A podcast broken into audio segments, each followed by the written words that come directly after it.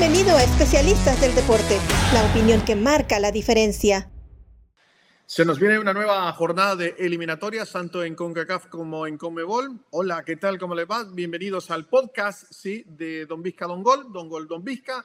Hoy para hablar de lo que se viene en el camino rumbo a Qatar, especialmente en CONCACAF, Vizca, donde México eh, está posicionado en el primer lugar con siete puntos, seguido de Canadá, que tiene cinco, los mismos cinco que tiene Estados Unidos, que tercero, Panamá en un cuarto escalón, Costa Rica un poquito más abajo, y luego aparecen Honduras, El Salvador y Jamaica en el último lugar, los jamaiquinos solamente con un punto. De los partidos que se vienen ahora en la fecha del 7 de octubre, Vizca, ¿cuál te llama la atención? A ver. ¿Cómo te va, José? Un abrazo, un saludo para toda la gente de especialistas del deporte. La verdad, a ver, en el, yo creo que hay que mirar los duelos de mayor necesidad, porque Estados Unidos favorito en casa frente a Jamaica, Honduras, Costa Rica, me parece que tiene mucho morbo, porque sabemos de dónde viene Honduras. Honduras había arrancado con dos empates, se le escapó el partido contra Estados Unidos donde tenía la ventaja, fue golado en el segundo tiempo y muchos cuestionamientos hacia la figura del ah, entrenador. Por otro lado, México contra Canadá, creo que también es un partido muy interesante, pero por otro lado, son dos equipos que pintan como que arrancaron para ir al Mundial, sobre todo sorprendente con el caso de la selección canadiense. Y luego tenemos el choque entre El Salvador y Panamá, José, donde Panamá está firme y ya ha sacado un muy buen resultado como visitante frente a la selección de Jamaica. Entonces yo creo que allí la selecta tiene que estar muy atenta. Sí, especialmente en casa, la selección del Salvador, eh, ese partido contra Panamá me parece que es todo o nada, por decirlo de esa manera. Es un partido crucial donde el equipo de Hugo Pérez tiene que sumar de tres, no puede dejar escapar más oportunidades en casa, especialmente. Me llama la atención ese México-Canadá porque es el duelo entre el primero y el segundo de la tabla. Y luego lo que mencionaba, ¿no? Con casa llena, eh, el Estados Unidos-Jamaica, una selección de Estados Unidos que también está obligada para, para ganar en casa eh, será una jornada muy interesante que de pronto Vizca ya nos va a dar un panorama quizás un poco más claro en, en CONCACAF. Quizás, José, porque también eh, yo creo que fue un toque de atención muy fuerte lo que hizo Jamaica, ¿no? Y Jamaica es un buen partido con su segundo equipo ante México, estuvo muy cerca de sacar el empate en el Estadio Azteca. Y después, en los otros partidos, no, no funcionó para nada. pero es un equipo que vamos a ver. Claro, perdió en casa y fue goleado contra Panamá. Panamá le sacó un gran resultado. O sea que eh, tiene la selección de Jamaica que después empata el último partido.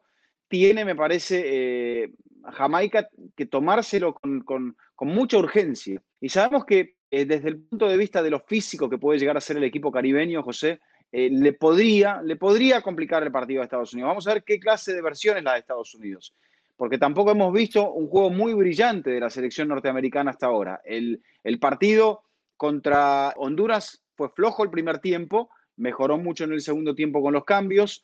Contra Canadá no logró terminar de imponerse y en el primer partido contra El Salvador no había jugado bien, José. Esa es la realidad. O sea, estamos, si nos quedamos con los últimos 40, los últimos, el, último tiempo, el segundo tiempo del partido, los eh, segundos 45 minutos del partido contra Honduras, diríamos es claro favorito Estados Unidos, pero no sabemos exactamente con qué versión va a salir. No, la radiografía que le haces a, la selección de Greg Berharte es, es acertada y estoy de acuerdo contigo totalmente. Diez minutos muy buenos contra El Salvador en el primer partido, eh, luego contra Canadá, más o menos, en un, partido con mucho vértigo, porque son dos selecciones muy similares en su forma de jugar. Y luego lo más rescatable en Estados Unidos es el segundo tiempo que le hace en Honduras, donde le pasa por encima a la selección catracha, donde Berhalter hace cambios importantes en ese partido, que le cambia la cara completamente.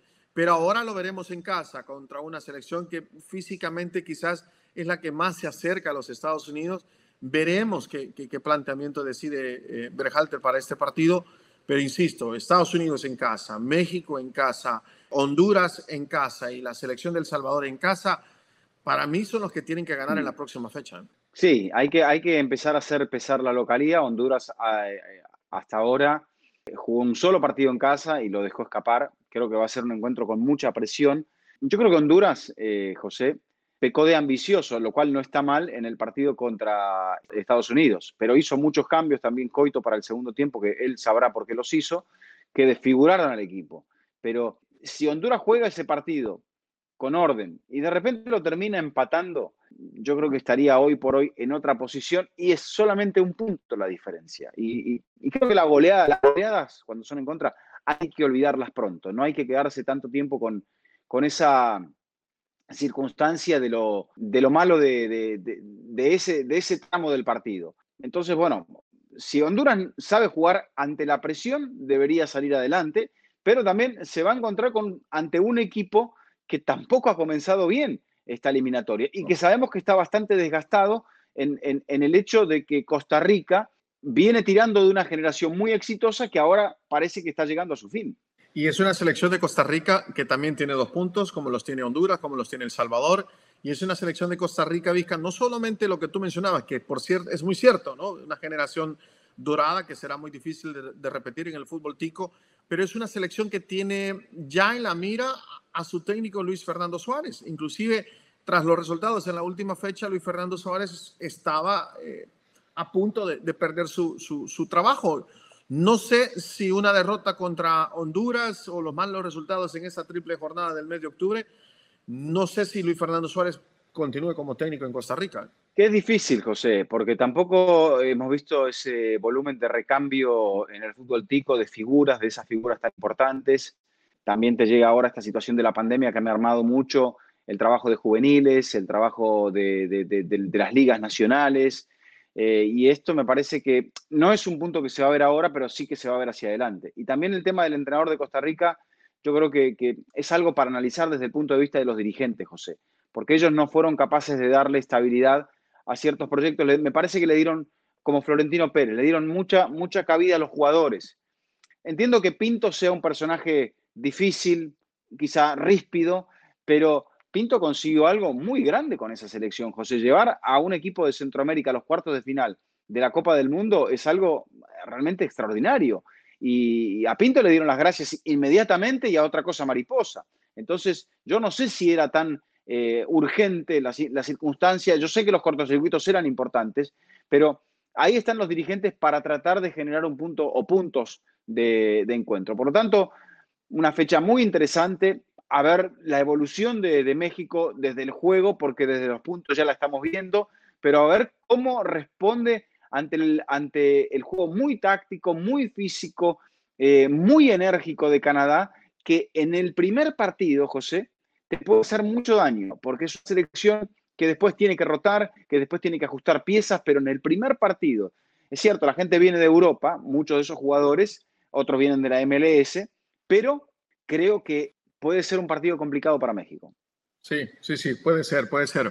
Bueno, eso es con CACAF. Pasemos a Comebol, donde Brasil tiene 24 puntos, está de líder, está seis puntos arriba de Argentina. Yo digo que Brasil y Argentina ya están en Qatar, digo yo, a pesar que es temprano, apenas se han jugado ocho fechas, si no me falla la memoria, o nueve fechas. Eh, Uruguay es tercero con 15, Ecuador tiene 13, igual que Colombia, que es quinto también con la misma cantidad de puntos con 13. Paraguay un poco más abajo con 11 unidades, Perú con 8, Chile 7, Bolivia y Venezuela 6 y 4 puntos respectivamente. Eh, Vizca, ese, ese partido de ahora del 7 de octubre, ese Uruguay-Colombia, me llama muchísimo la atención ese partido. ¿eh? Sí, totalmente, porque eh, como dicen por allí, es un partido de, de seis puntos. La selección uruguaya que hoy por hoy está dos puntos encima de Colombia pero por ejemplo a Uruguay le faltan todavía los dos partidos con Argentina, eso puede llegar a ser, eh, o sea, el calendario está un poquito desfasado porque todavía falta una fecha de la primera vuelta y todavía nos falta el Argentina-Brasil, o el Brasil-Argentina, mejor dicho, que no se pudo jugar por aquella situación que vivimos en, la tanda de partidos del mes pasado.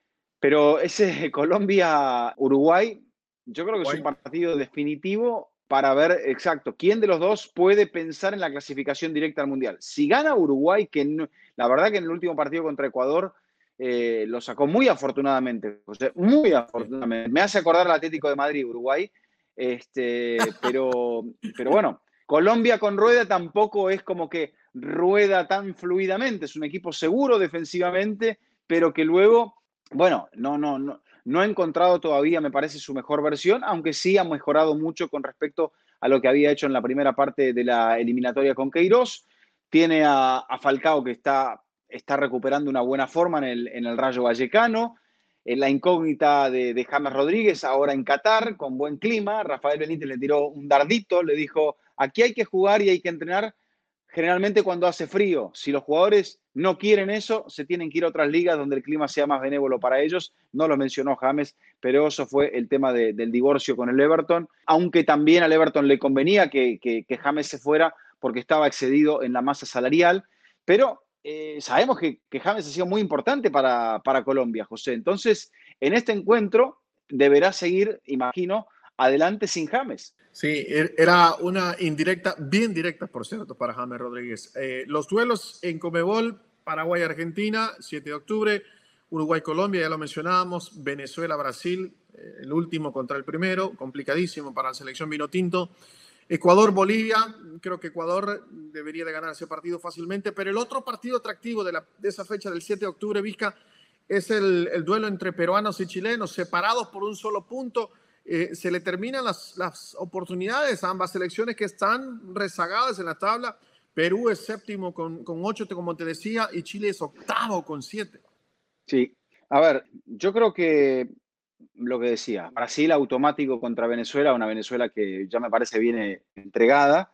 Eh, Argentina no le pudo ganar a Paraguay en Buenos Aires, un encuentro que se había jugado en la cancha de Boca, pero sabemos que a Paraguay le está costando mucho, las únicas dos victorias que tiene han sido ante la Vinotinto.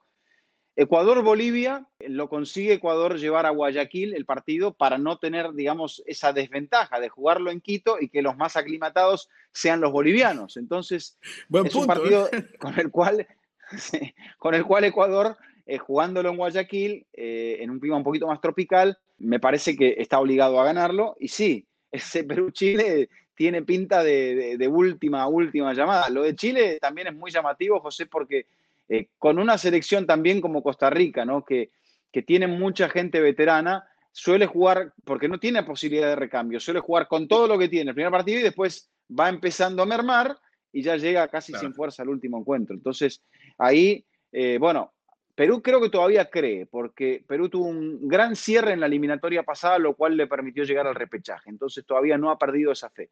Pero, siendo este un clásico, el clásico del Pacífico, como lo llaman, José, este, me parece que Perú sabe que lo tiene que ganar sí o sí por el clásico, por los puntos y por todo, porque es un rival directo quizá también para apelar al repechaje. Yo creo que Perú está para apelar al repechaje, no la clasificación directa. Sí, y lo veo más sólido el proyecto también de, de Gareca, porque ya viene trabajando desde hace mucho tiempo, porque tiene jugadores que, que conocen muy bien eh, la idea de juego. Lazarte en Chile, no sé si tiene la mejor relación con el plantel, eh, un plantel chileno que sigue dependiendo de lo que haga eh, el rey Arturo Vidal. Eh, la vez pasada no pudieron contar con, con Berenton. En, fin, hay muchísimas distracciones también dentro de la selección chilena que me parece que el, panorama es complicado. Es cierto, es un partido aparte porque es un clásico, es el clásico del Pacífico.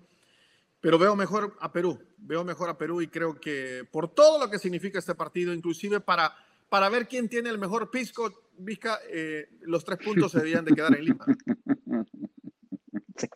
Sí, yo creo que, bueno, el partido lo tiene que encarar así la selección peruana. No, no, no, no puede tomarse la tarea de, pensar que no. Es una final para Perú y, y, realmente tiene que ganarlo. Después pensar en el siguiente partido, pero este, este lo tiene que ganar como sea, porque va a definir un poco todo eso. Obviamente, no quedarse con gente.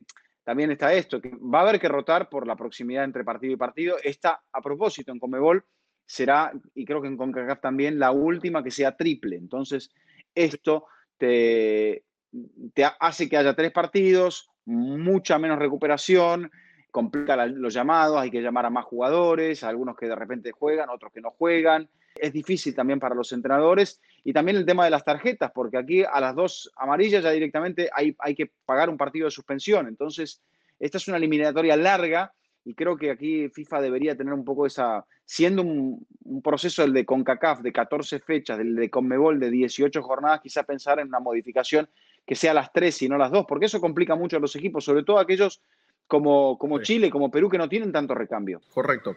Bueno, Mija, ya le dimos un vistazo a, a lo que se viene en eliminatoria de, de, CONCACAF y también en CONMEBOL.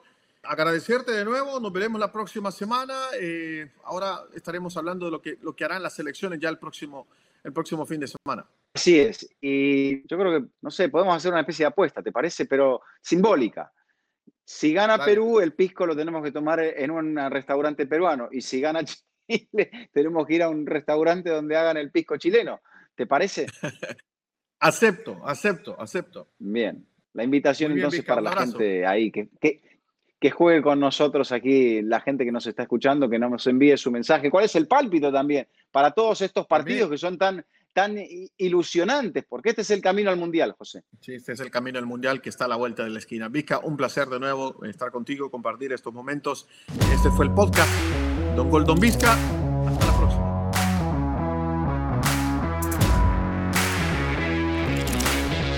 Gracias por acompañarnos en Especialistas del Deporte. Hasta la próxima.